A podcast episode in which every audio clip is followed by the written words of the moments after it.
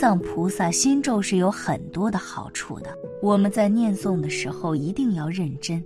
我们若是想要获得地藏菩萨心咒的功德的话，我们得相信地藏菩萨。若是不信的话，我们就很难得到地藏菩萨心咒的功德。地藏菩萨，这几乎是所有汉的庙宇都会专门供奉的菩萨，即使是一些规模较小的寺庙。也会供奉地藏菩萨，专门在中原普渡的时候，为信众提供挂牌位超度。地藏菩萨的信仰，在修持大乘佛法的人眼中，乃是一位有求必应的圣者。关于他的利益功德，很多经典中都有详细的记载，即使是密宗也不例外。对于这一位大菩萨，有非常多的仪轨法，其中以灭定业真言脱颖而出。灭定业真言是地藏菩萨的悲心所在，历代拥有无数的受持感应，在近代才逐渐流传地藏心咒。最早的地藏心咒念法乃是念作嗡哈哈哈威桑摩地梭哈，这一念法在宝岛台湾地区非常流行。阿明师兄就讲述了一则他与地藏心咒的超级感应。阿明师兄在台北是经营着一家卤饭馆。好味道为他积攒了不少回头客，来吃的人不乏一些街坊邻居。看着与妻子忙碌着略显壮硕的身影，谁都不知道，看着憨厚的阿明师兄曾经是社会人。阿明师兄自小就父母离去，只能寄养在叔叔家。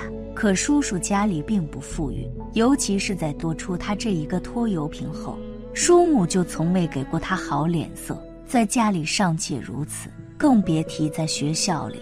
每个学校都有一些老大，整天不学无术，就是以欺负同学、索取保护费为乐。阿明师兄那时候瘦瘦小小的，也就成为被他们关照的对象。排挤是一直都存在的问题，即使在到了今天，依旧无法彻底杜绝。阿明师兄不是没有想过告诉叔叔或老师。可原本他就是个孤儿，没有亲生父母，又寄人篱下。阿明师兄只能忍下所有的不甘。每个人的心中都有一个恶魔。最令人迷惑的是，一些人由于自己作死，唤醒了恶魔，被恶魔伤害后，还要以道德层面来为自己开脱。阿明师兄本就没有受过公平与温暖，隐忍并不代表他懦弱。而他的心中的恶魔也被唤醒了。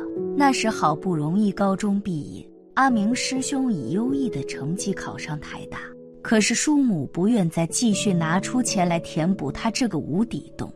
而当时的阿明师兄有过一个初恋，情况很复杂。阿明师兄被初恋耍了，甚至是当众羞辱，这从小到大的一切屈辱，彻底让阿明师兄走上了不归路。那一晚，他把初恋给伤了，然后跑了，开始拜码头，成为一个社会小弟。在江湖世界里，有这样一句话：出来混就把脑袋别在裤腰带上，只有不甘的过去，没有可期待的未来。阿明师兄就是如此，他比任何的小弟都要忠心。混了没多久的他，名声就传开了，甚至往上爬。逐渐成为一个角色，别人称呼他的名仔也变成了明哥。就在团队要酝酿一次大运作的时候，不巧引发了警方的高度关注，进行围剿。老大分了一些遣散费，让兄弟们各自避风头。阿明师兄也拿到了一笔钱，甚至还特意跑去乡下避风头。可混的人习惯了花钱如流水，这笔遣散费早就花光了。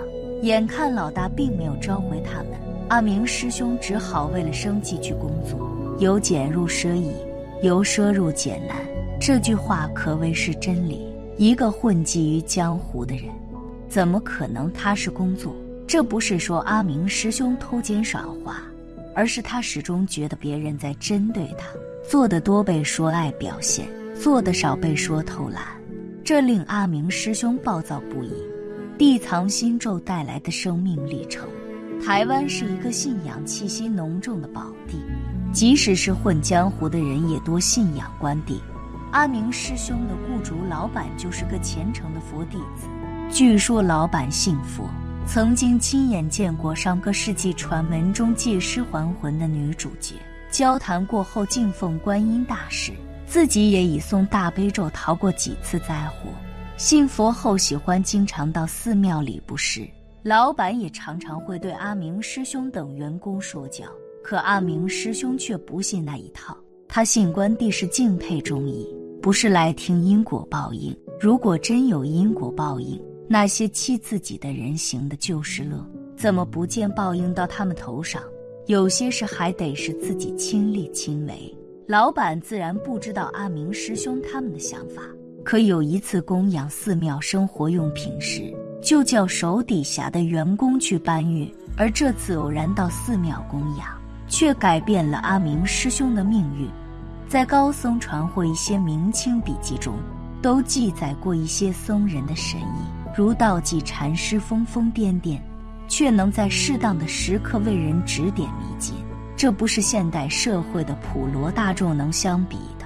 现代社会提到僧人，除了极少数的以苦行戒律为人敬佩的外，大多数都有一种轻视，原因是名不符实。与贪财好色的俗人无别，供养他们也真的只是看在佛陀的面子上。老板带阿明师兄去的寺庙，只是乡下的一间小庙。就在搬运生活用品的时候，有位师傅能察言观色，即非常善于相面，从面相上就能断言出一个人的凶吉。同行的人都被这位师傅说得准确无比，连是否成家。有没有儿女、父母健在等都断得一清二楚。阿明师兄被勾起好奇心，也让这位师傅相面。这位师傅准确地说出了他父母离去、六亲无靠的身世。到阿明师兄问运程时，师傅只是回答让他多行善事，免得太阳落山一片黑。其实所谓的问运程，是阿明师兄存有的一点私心。他原本就是个平凡人，任人欺负。他只是浪迹江湖的那段时间，才是他人生中最快乐的时候。如今避风头工作回归平凡，让他心有不甘。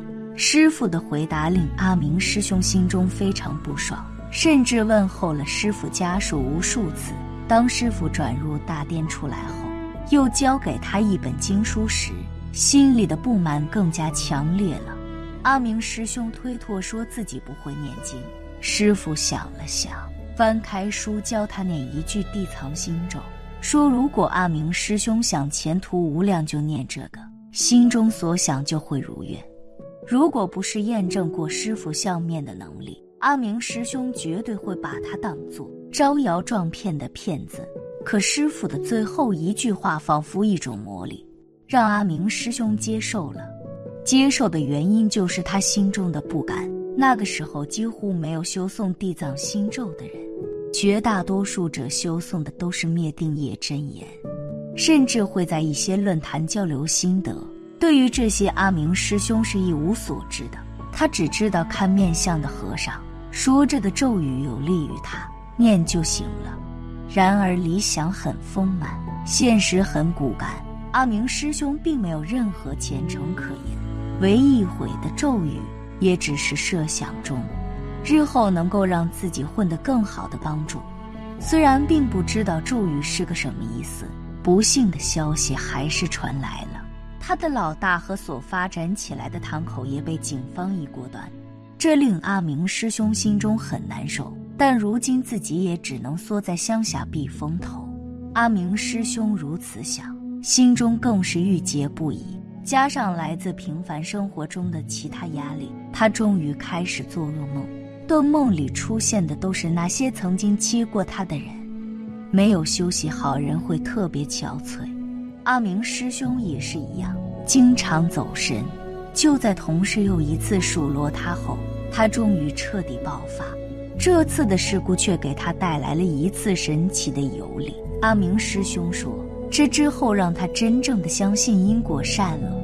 他当时绝望无比，认为一切都该结束。可当他恍然失神，才发现自己站在一个灰暗的路边，有一条无法挣扎抗拒的锁链绑住了自己，拖着走，把他带到了一处类似城隍庙的地方。他见到了很多庙里供奉的神明，都在惩罚人。他还和城隍爷争论，可城隍爷依旧断定他有罪。就在他甘愿受罚的时候，地藏菩萨出现了。地藏菩萨把他带走，一路上和他说了很多话。他当时非常认可，觉得热泪盈眶。可到醒来后，才发现自己躺在医院，头上裹着纱布。地藏菩萨在冥界对他说的话，也只记得念念皆心声。再后来，老板为他联系了叔叔，他被起诉，可由于事出有因，加上当时有人证，叔叔代他赔偿了一些汤药费。而他因为混社会，虽然有伤人，可没有酿成大祸，只是判处了一段时间的劳改。在台湾的很多监狱里，其实都有安排人给上佛法课，为的就是用佛法来消弭罪人的戾气。阿明师兄在监狱里学了佛法，对于很多事情有了新的认知，尤其是离奇的海洋经历，让他对地藏菩萨的真实存在以及地藏心咒换了一个心念来受持。而出狱后的他，也终于迎来人生的善缘，不仅找到了贤惠的太太，还开了餐馆。从阿明师兄的经历中可以看出，念地藏经心咒的功德很多。也能给大家好多的启示。当大家念诵地藏经心咒时，自己不仅能够得到地藏菩萨的护佑，还能让我们有很多的福德，同时也能帮助大家远离灾难，能消除自己的业障，让大家的生活更加美满。我们要记得持诵地藏菩萨心咒，肯定是很好的。我们若是有时间的话，就可以去持诵地藏菩萨心咒。同时，我们多多念诵此咒，功德更大。本期视频就到这里，感谢您的观看，愿您六时吉祥，法喜充满。